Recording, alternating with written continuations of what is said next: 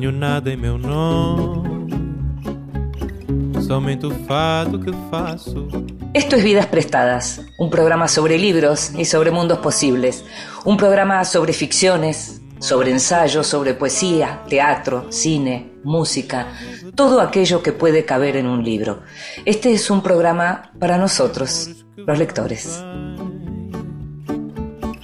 Nada possui meu nome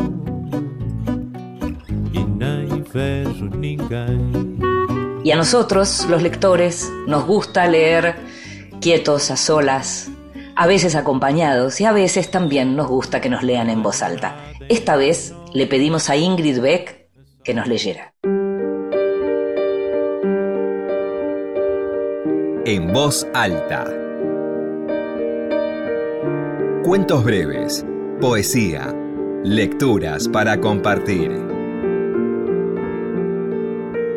Ser el eje de las miradas, estar parada sobre una plataforma en el centro del taller, que los novatos tomen medidas con centímetro en vez de hacerlo a ojo, estirando el pulgar a la altura de la nariz. Que el frío del centímetro te erice la piel y tensiones los músculos para disimular la turbación. Que tracen líneas o hagan cruces con marcador negro de tu escápula a tu abdomen, del abdomen al abductor, del hombro al codo. Un mojón, un vínculo que alguien se acerque demasiado y te huela, que te pidan permiso para moverte el brazo o la pierna, que los muevan con aprehensión y torpeza, como si tocarte les quemara las manos, que te pidan que cambies de posición el pie, que hagan girar la plataforma lentamente para verte desde otros ángulos, que giren ellos, cambien de lugar los tableros por el mismo motivo, que te tiemblen las pantorrillas y necesites volver a plantarte, que pienses en las raíces de los árboles para recobrar presencia, que te piden que te recojas el pelo, cola de caballo no, rodete, que te paguen con billetes gastados de esos que se guardan en el bolsillo de atrás del pantalón, que a veces encontrás en la calle, que te pregunten cosas, que no se pregunten nada e imaginen, que algunos simpaticen y otros deslicen comentarios burdos sobre tu trabajo o tu cuerpo, que levantes los brazos bien alto para que se destaquen todavía más los omóplatos, que tu respiración expanda las costillas como un fuelle, que la victoria de Samotracia te proteja, como si fueras también vos un ángel sin cabeza, que te corten los brazos como a la Venus de Milo porque son difíciles de moldear o dibujar, que nunca te parezcas a la Venus de Milo, que te pongan una barba para retratarte como Cristo aprovechando que tenés el pelo largo y enrulado, que te pongan una mantilla para retratarte como la Madre de Cristo, aprovechando que tenés la cara ovalada y los párpados bajos, que te pidan que agarres algo del suelo doblándote en dos, plegada sobre vos misma, y que si aguantás permanezcas así 15 minutos para dibujar trapecios y romboides, que una respiración en la nuca te haga perder pie, que esa sensación te lleve a erguirte más fuerte. Es un capítulo del libro La mujer pintada de Teresa Arijón, editado por Lumen. Escuchábamos a Ingrid Beck leyendo un fragmento de La mujer pintada de Teresa Arijón. Tal vez recuerdes que hablamos de ese hermoso libro en este mismo programa. Ingrid es una reconocida periodista, además de activista por los derechos de las mujeres. Trabaja en esta misma radio, en Radio Nacional, eh, todas las mañanas en el programa Ahí Vamos que conduce Gisela Busaniche y también es co-conductora de Bichos de Radio con Adrián Corol. Además, Ingrid tiene su propio ciclo, ahora que nos escuchan en Radio con Voz. Vidas prestadas. En la noche de la radio pública.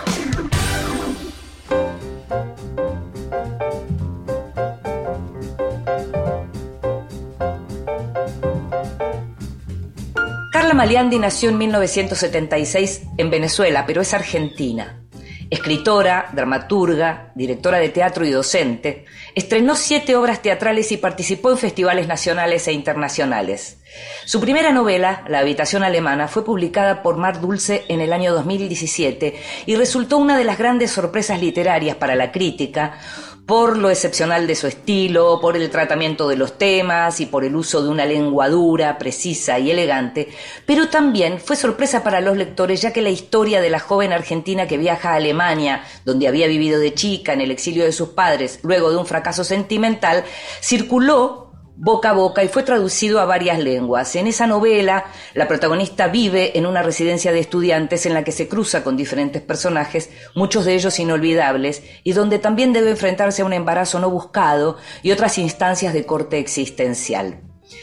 Literatura Random House acaba de publicar La Estirpe, la esperada nueva novela de Maliandi, que sostiene y hace crecer los elogios ganados con esa primera ficción.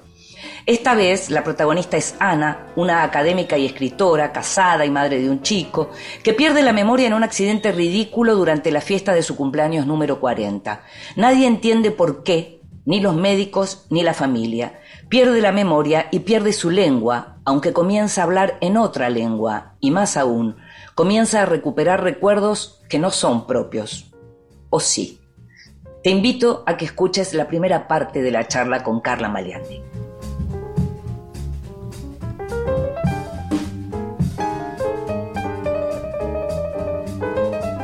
Qué lindo es cuando al otro lado de la pantalla, en este caso, hay una autora que acaba de publicar una segunda novela eh, y de la cual se esperaba mucho y la novela responde y la autora responde. Y estamos hablando, por supuesto, de Carla Maliandi, la autora de La Estirpe y que está en este programa con nosotros. Muchas gracias, Carla, por aceptar estar en esta entrevista. No, Inde, muchas gracias a vos por invitarme. Un, placer tenerte, como es un placer leer tus novelas, eh, algo que, vengo diciendo cuando puedo en relación a la estirpe, como en su momento hablé también de la habitación alemana.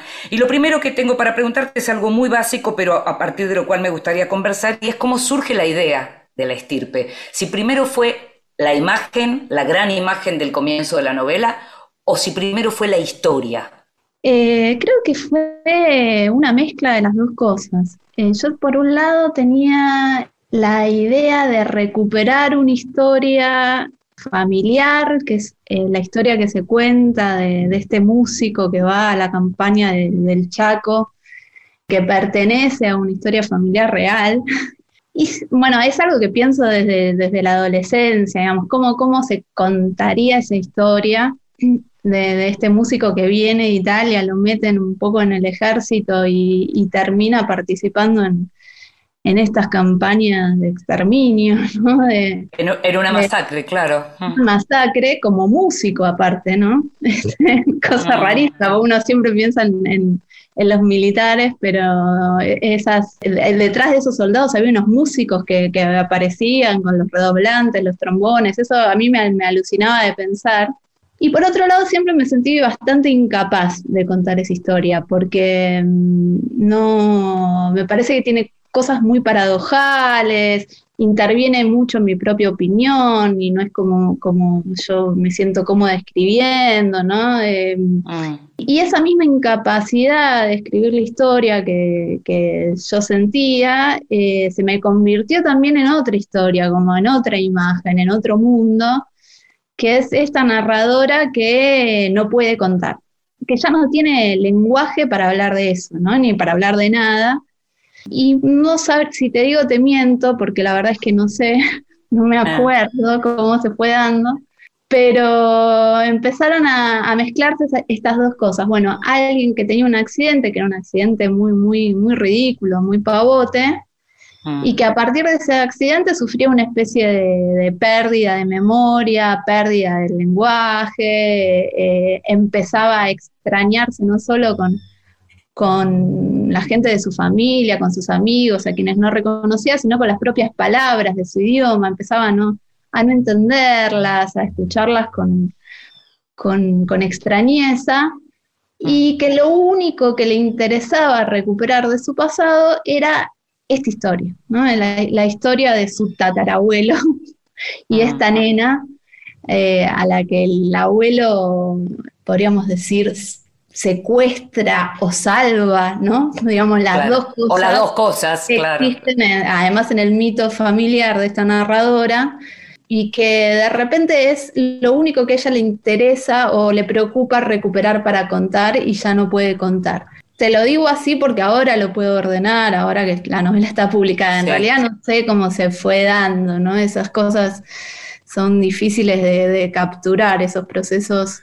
Ahora, Mm. Para, tu narradora, Carla, las dificultades eh, y, las paradojas aparecen, por un lado, por el modo en que el episodio es leído en la familia, es decir, la, figura del héroe, digamos, eh, que no está puesto en cuestión, aunque sí para ella está puesto en cuestión, y aparece la dificultad de escribir sobre eso. Cuando vos hablas de, que hay una historia familiar detrás y demás, en tu caso, las dificultades para escribir de las que estás hablando, ¿tienen que ver también con eso, de no poder contrarrestar esa idea del héroe que hay en la familia? ¿Hubo dificultades para escribir la novela? ¿Fue una novela dificultosa para escribir?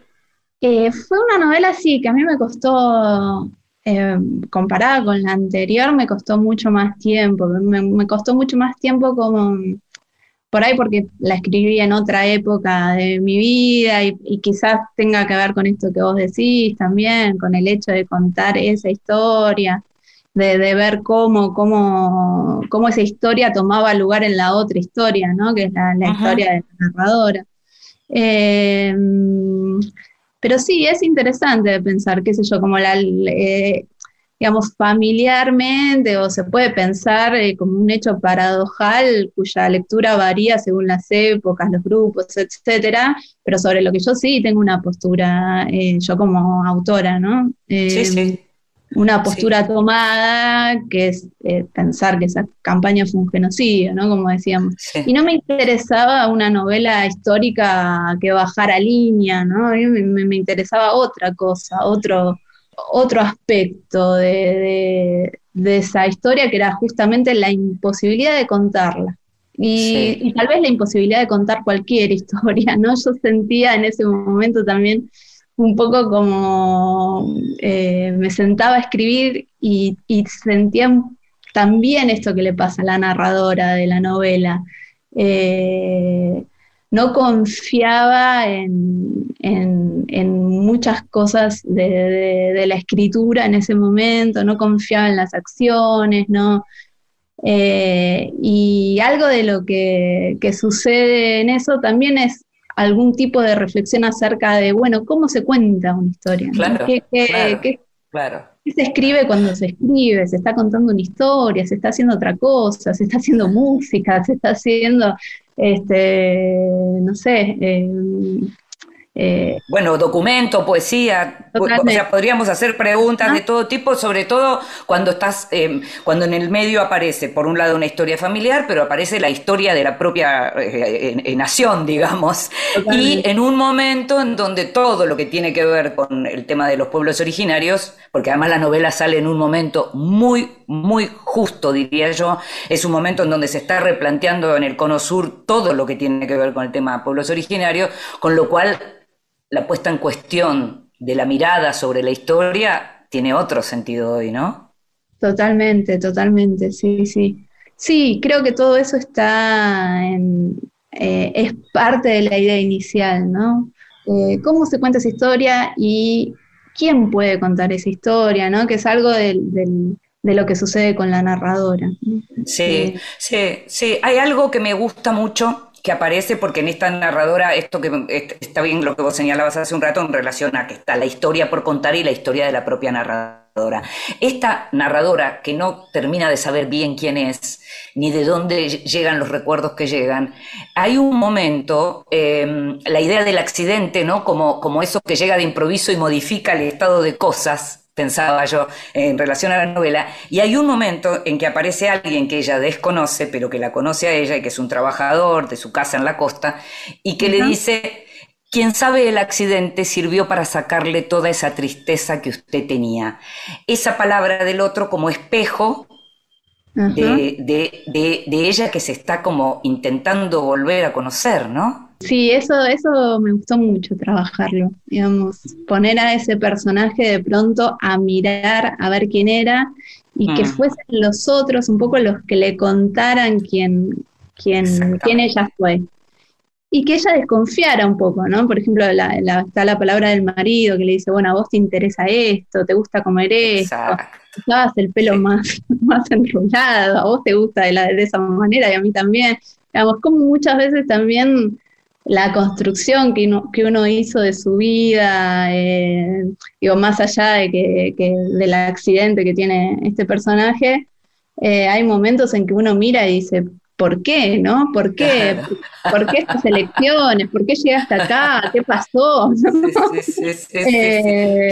¿Quién, me dio las indicaciones para llegar a esto? ¿no? Exacto, ¿no? Y, bueno, supuestamente la vida de esta mujer está muy armadita, digamos, está de eh, una vida entre comillas feliz. Y claro, viene este de afuera y le dice, ah, bueno, a lo mejor ahora deja de estar tan triste, ¿no? Entonces eh, hay un indicio de que no, todo era, era tan feliz, tal vez. En, en, toda esta idea, digamos, del otro ayudando a reconstruir el propio personaje aparecen las otras, las otras mujeres, hay algo con las otras mujeres, sobre todo con dos figuras importantes en la novela, por lo menos así lo vi yo. Bueno, Mónica es la empleada y es la persona que se hace cargo de todo mientras ella está prácticamente inútil, ¿no? Eh, es la persona que, que, está criando a su hijo, al chico, como lo llama ella.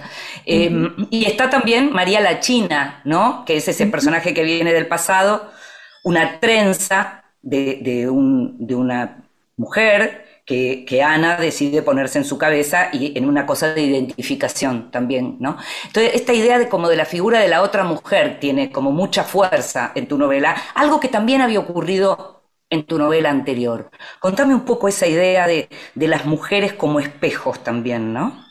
Sí, no, no, sé si yo lo, lo, pensé así, pero lo pienso ahora. A ver, este, en la estirpe aparece, bueno, eh, Mónica, que es esta mujer que trabaja en su casa, y a la que ella le termina confiando, le, le pide, ¿no? Bueno, ayúdame a escribir esta historia.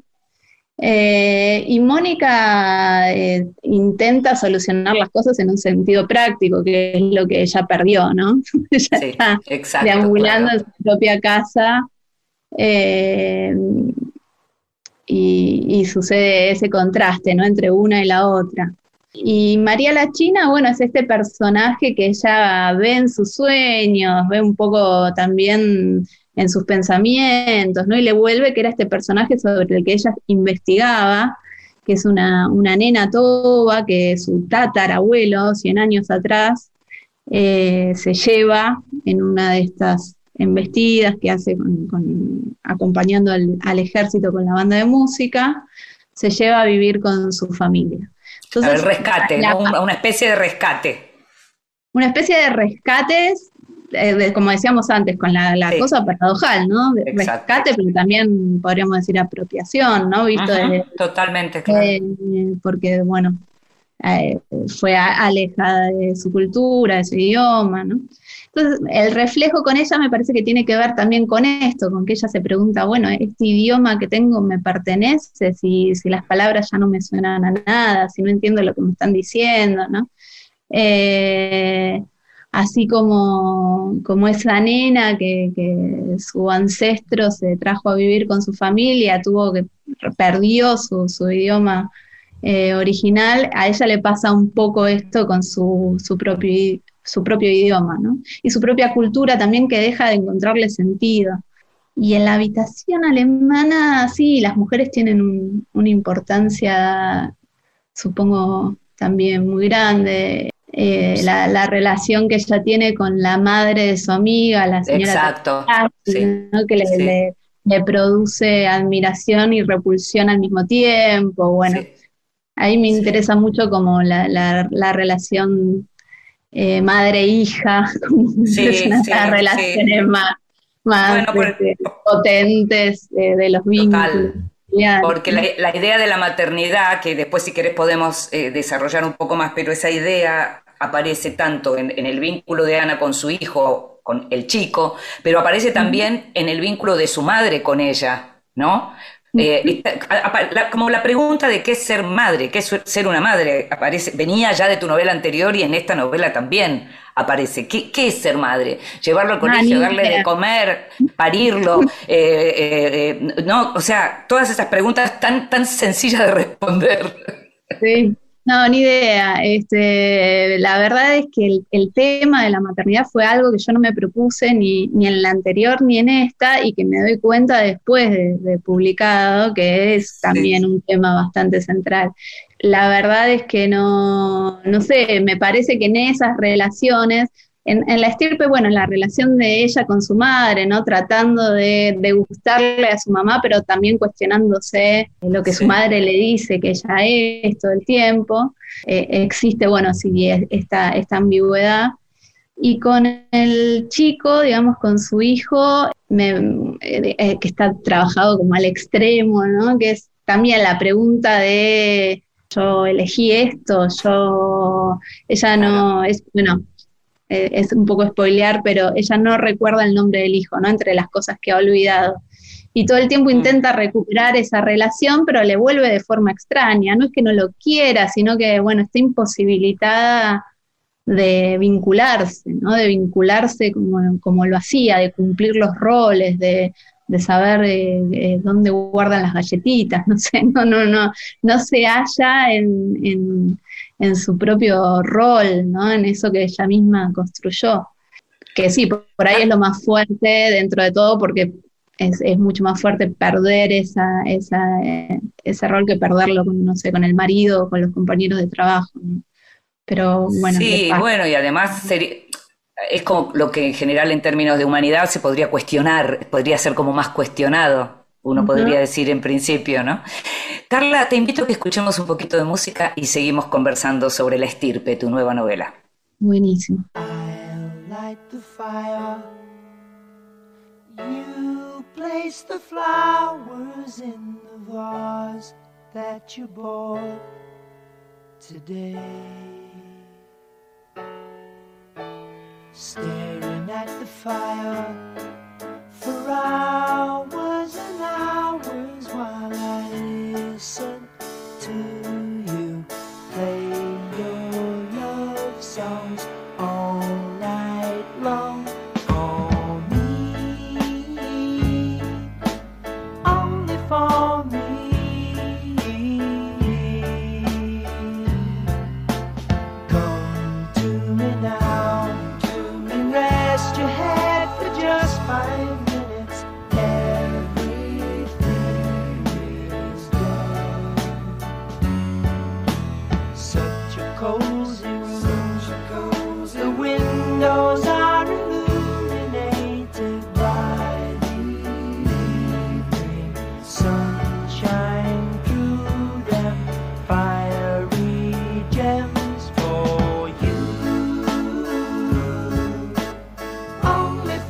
Este tema es un clásico de los clásicos, es Our House por Crosby, Stills, Nash Young.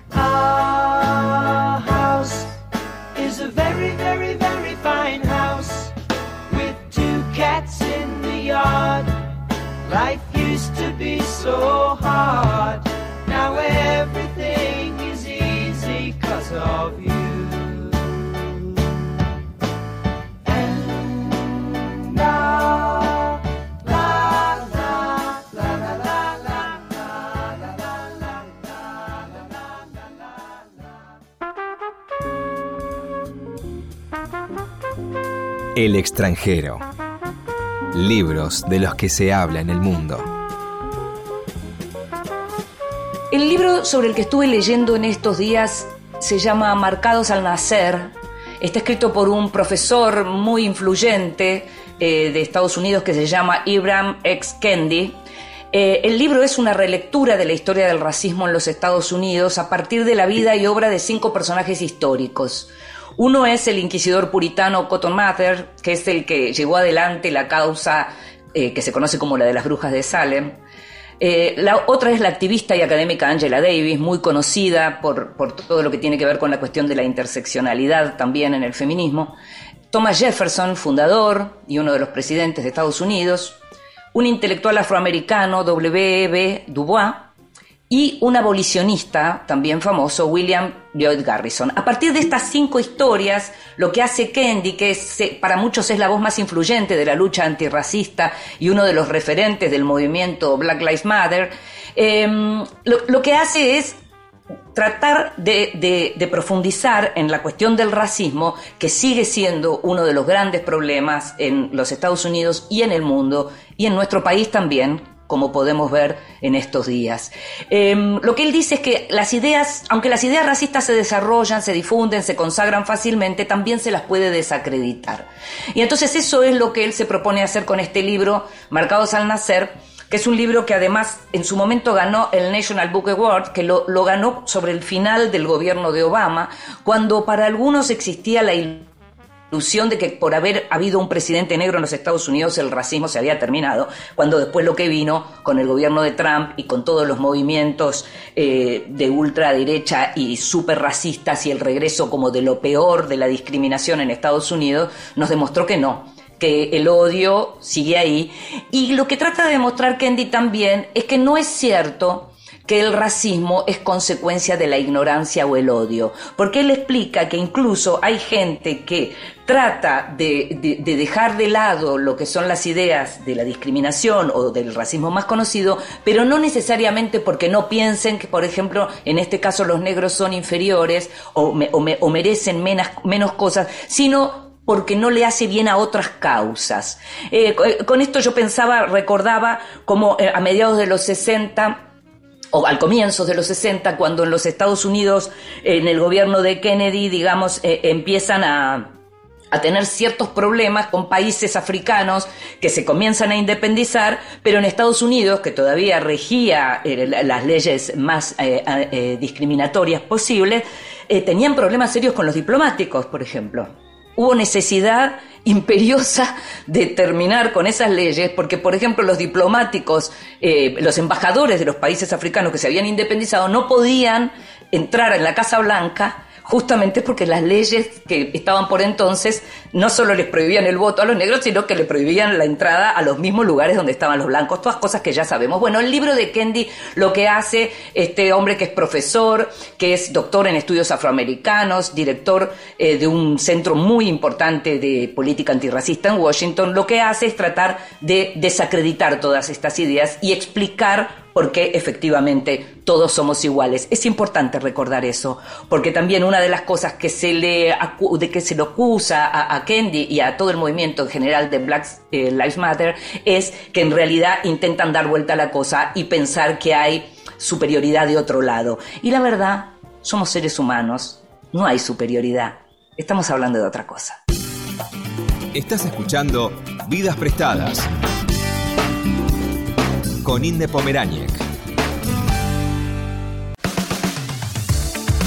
Continuamos en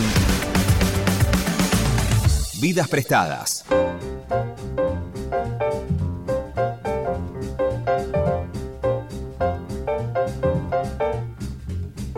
Y seguimos en Vidas Prestadas, este programa sobre libros y sobre mundos posibles, y estamos conversando con Carla Maliandi, la autora de La Estirpe y de La Habitación Alemana, y hablábamos del tema de la memoria, y hay dos frases que me gustaría leer, eh, una está en la página 35 y dice, mis recuerdos son cosas sin forma, flotan en un río lleno de basura.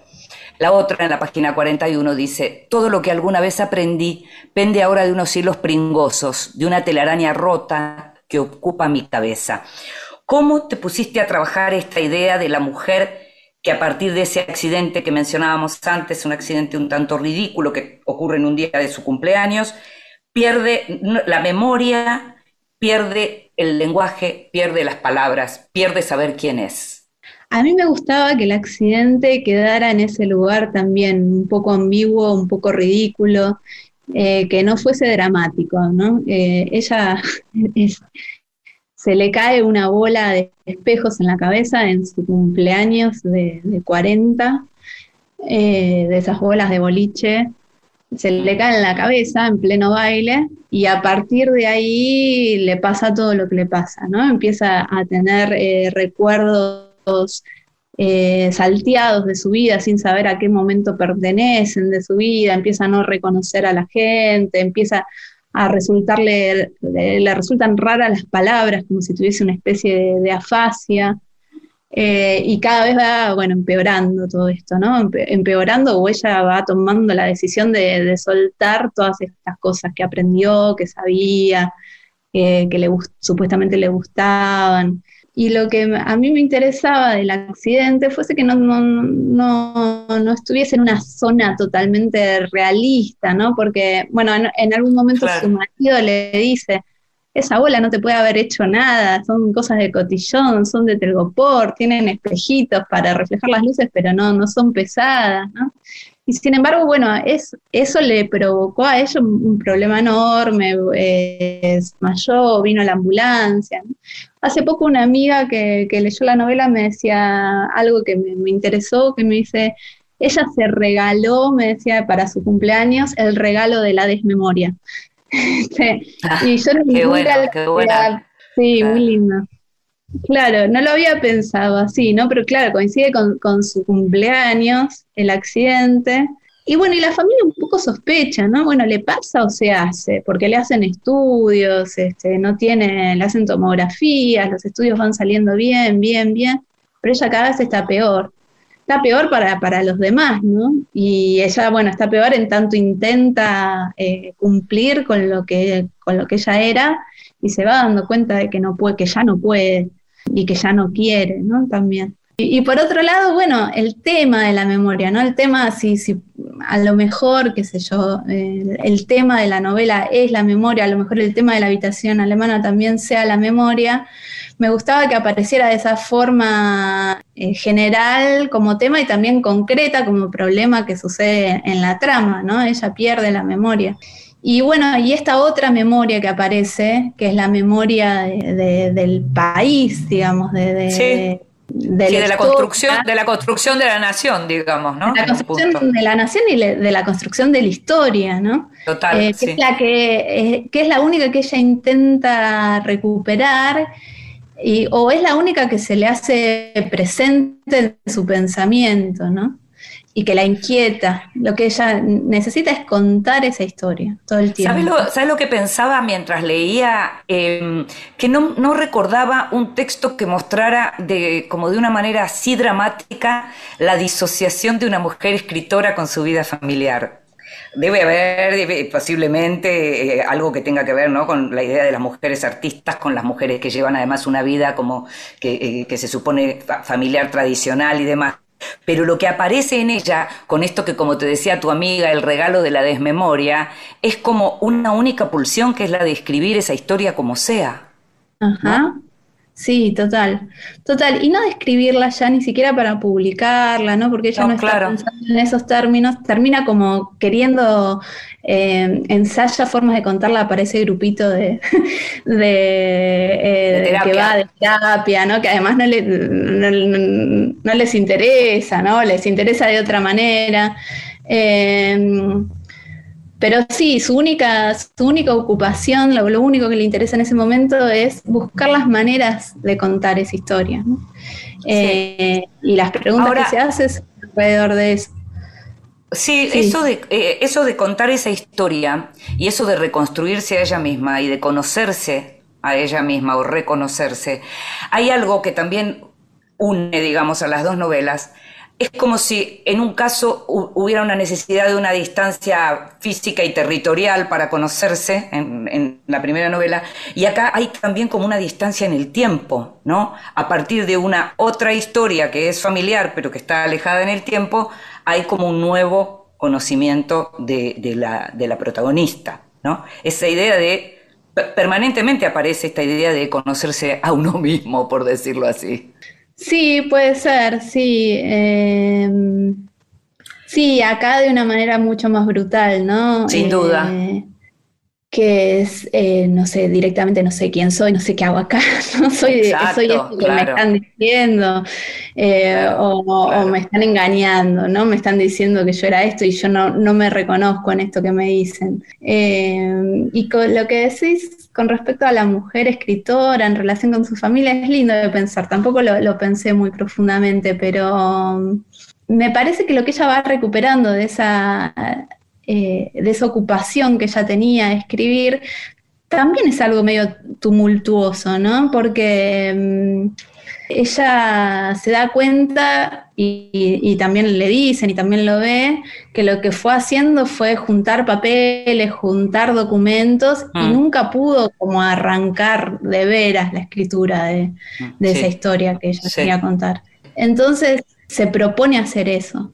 Y se propone ahora con- desde totalmente otro lugar, ¿no? Porque ya Sí. no tiene, digamos, ya, ya, ya no tiene un índice valorativo de eso, sino tiene una serie de sensaciones, ¿no?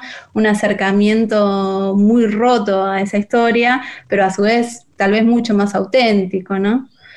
Sí, y Eh, más hay como una cierta, un cierto apasionamiento, me parece, que parece también desde un lado, si se quiere, más físico, y en esta cosa como de la, de, de la pulsión por lo que ella quiere hacer más allá de lo que le digan los otros, y, y en donde también aparece la, la galería de la calle Brasil, y aparece ahí como la pulsión sexual, ¿no? Hay como en- eh, eh, esta, esta mujer que se, y, y siguiendo con esta idea que nos regaló, tu amiga de ese regalo de la desmemoria, esta mujer decide empezar a ser la que ella quiere ser, ya ni siquiera importa demasiado lo que fue, y empieza como a seguir esa cosa de impulso e instinto, ¿no? Sí, total, total. Sí, ella, ella descubre cosas de sí misma, ¿no? Que son esto, in- instintivas. En un momento eh, ve un vendedor que es con el que ella fantasea a lo largo de, de la novela eh, y, y sí siente un impulso claramente sexual y lo reconoce después cuando está en el subte y dice, bueno, me pasa lo mismo mirando hombres mirando mujeres también, ¿no? Eh, cosa que seguramente nunca se hubiese planteado en su vida anterior Sí. y que, que reconocen en, en este nuevo estado que, que, que tiene.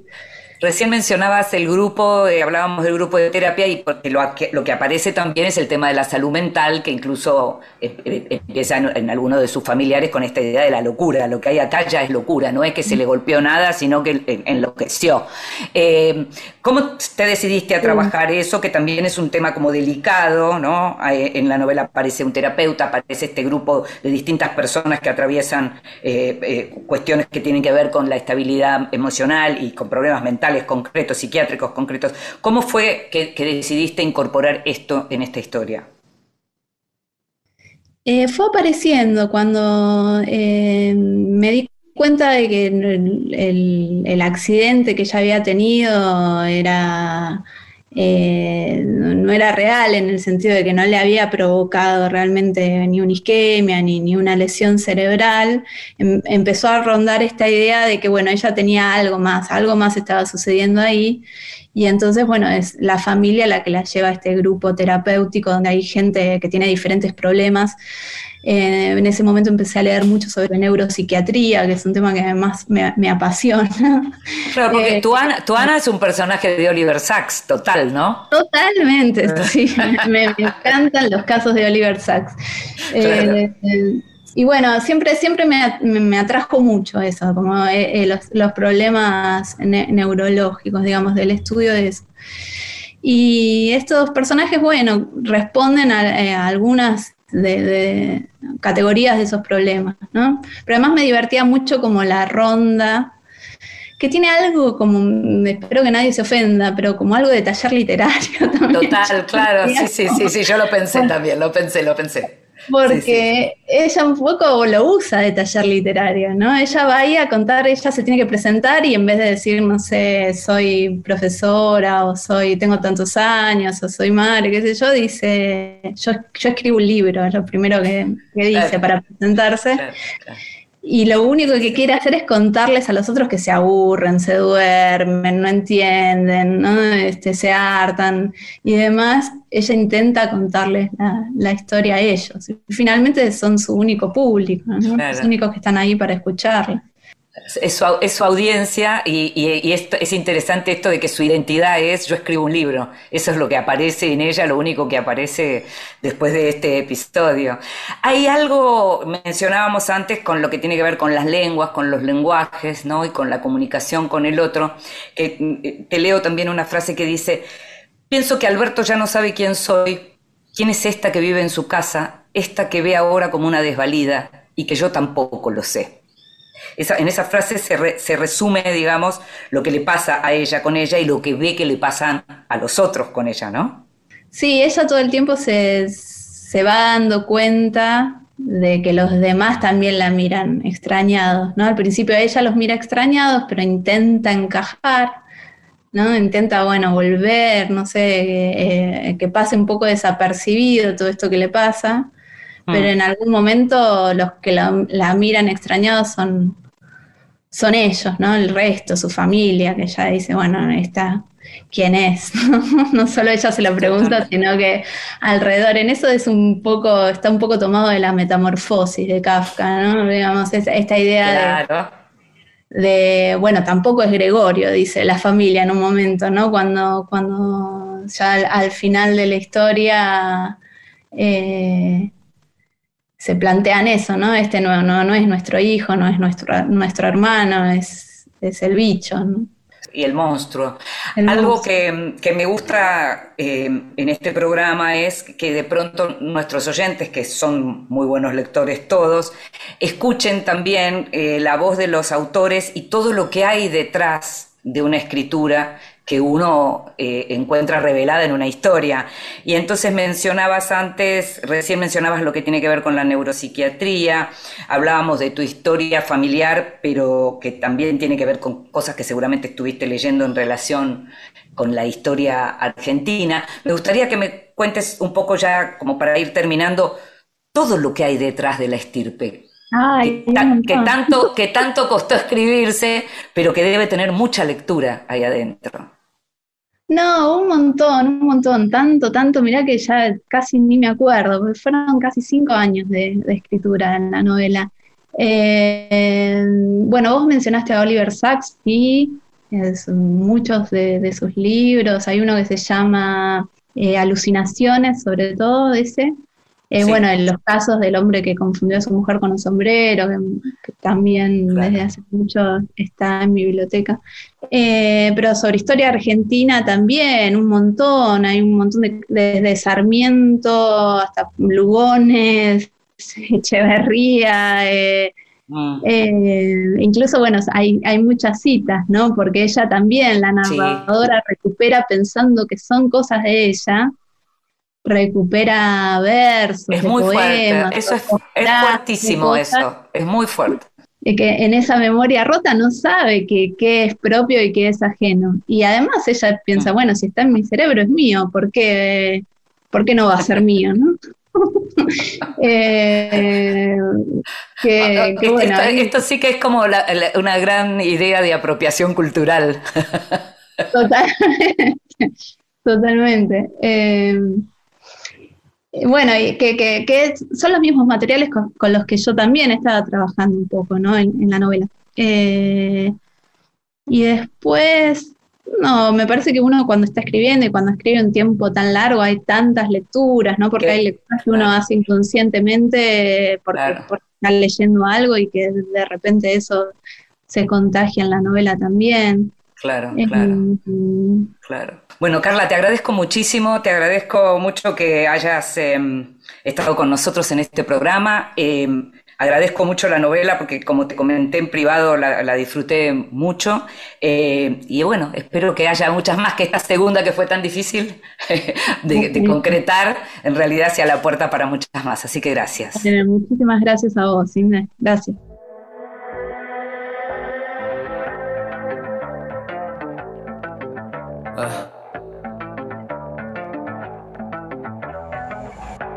No pude decirme que no y ahora estoy arrepentido. Vuelvo a sentir el sabor de haber perdido conmigo. Te invito a que demos una vuelta y entiendas eso que me tiene cautivo. Mira los demonios que habitan mi cuarto con lo que día a día convivo. No sé cómo hacer. eh. La vida me late y busco lo primero que sacie mi ser.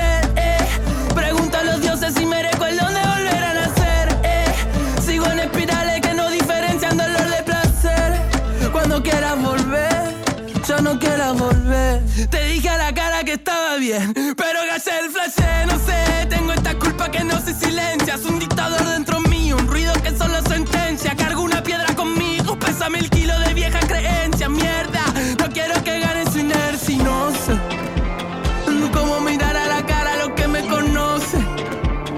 Somos corderos vestidos de lobos feroces, no sé demasiadas poses, sin fe todo se descose, lo sé. Se apagan las luces y nada nos sale tan bien. Vuelvo a la culpa de siempre, vuelvo a mirarle la cara a la muerte. Vuelvo a mirar tu reloj, pero hoy las agujas no marcan mi suerte. Vuelve el eco deformado de algún dolor al que no le solté la mano. Un clavo oxidado que en medio de mi razón. Quiero guardar en silencio un perdón. No sé cómo hacer. La vida me late y busco lo primero que sacie mi sed. Pregunto a los dioses si merezco el don de volver a nacer.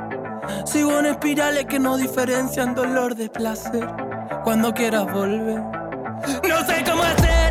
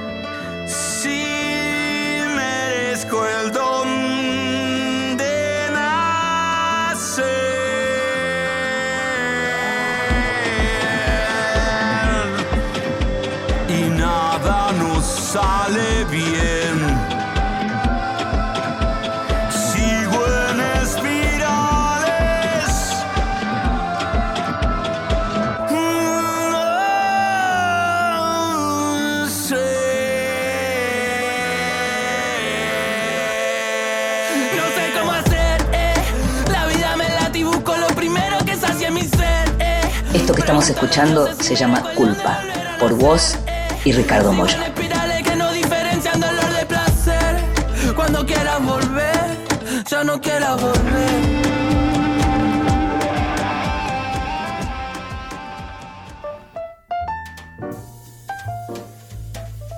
Te regalo un libro. Recomendaciones y sugerencias para tomar nota. Hola, soy Luciano Saliche, periodista de Infobae Cultura. Dirijo Revista Polo junto a Federico Capobianco y escribí el libro Clicks, Precarización y Resistencia en el Periodismo con Andrés Correa. Cuando era chico, en mi casa no había una biblioteca. Lo que había era mm, un escritorio con una computadora y arriba un estante con 5 o 6 libros. La mayoría eran tomos de una enciclopedia incompleta. Estaba la biografía de Maradona y después estaba El proceso de Frank Kafka. Es una novela inconclusa, porque Kafka cuando murió eh, no la había terminado, y además se publicó después de su muerte, es decir, podemos hablar de una novela, de un boceto de novela, más que de una novela.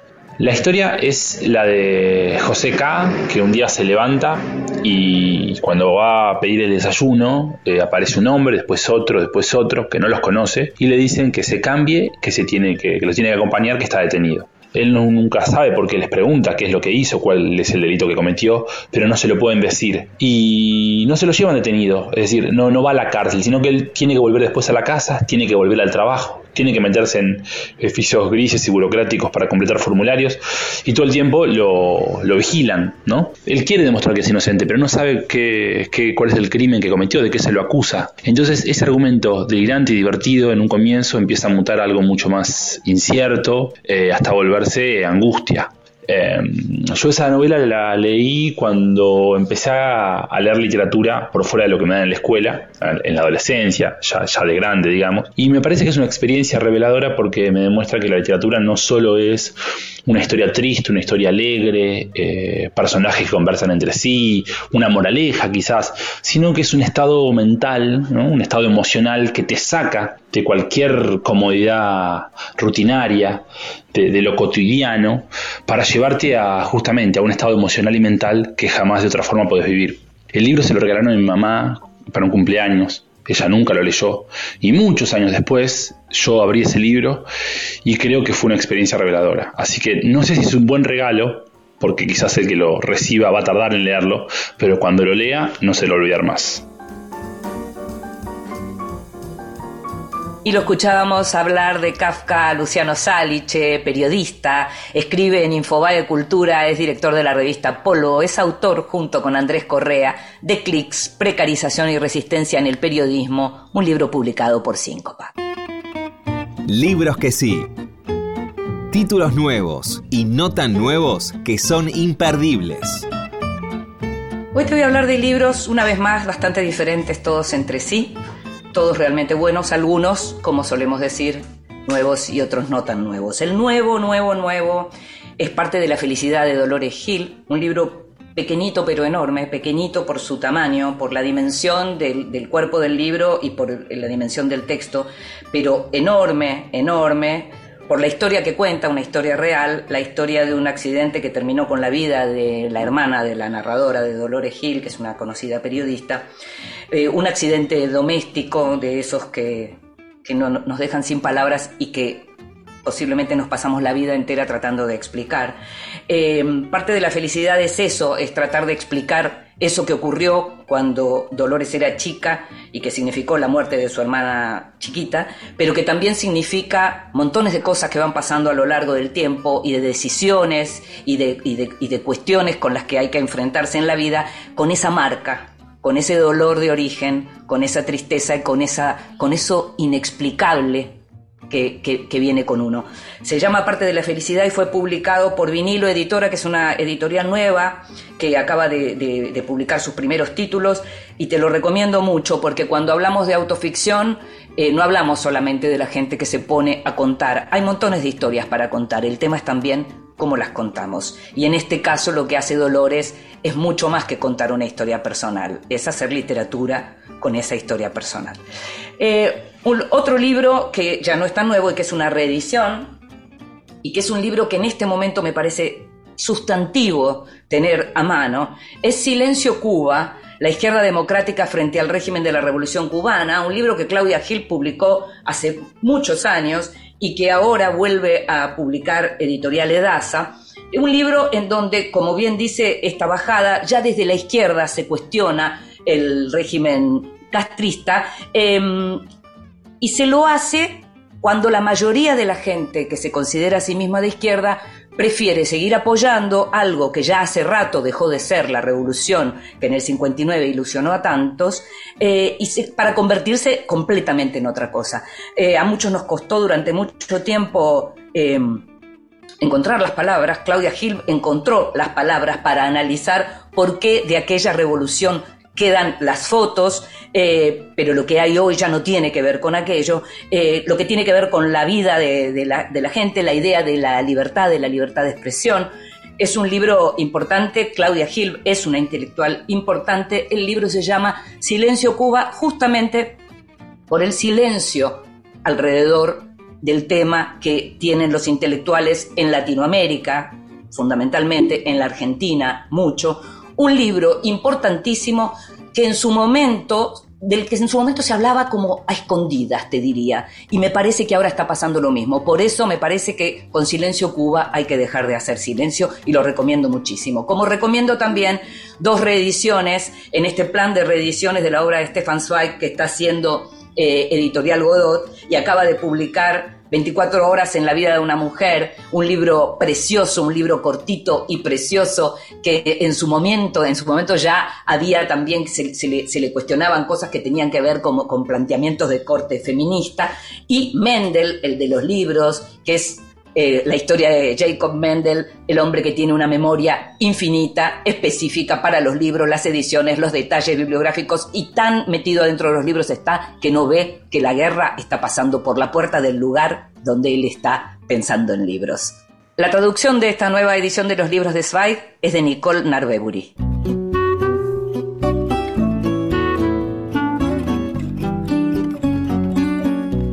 Y llegamos al final de este Vidas Prestadas. Sabes que podés volver a escucharlo cuando quieras en tu plataforma de podcast favorita y también en la página de Radio Nacional.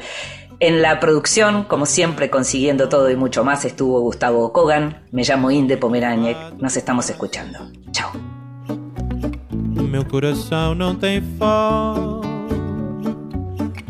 Mora. Vivo da vida que passa, de amores que vão e vão.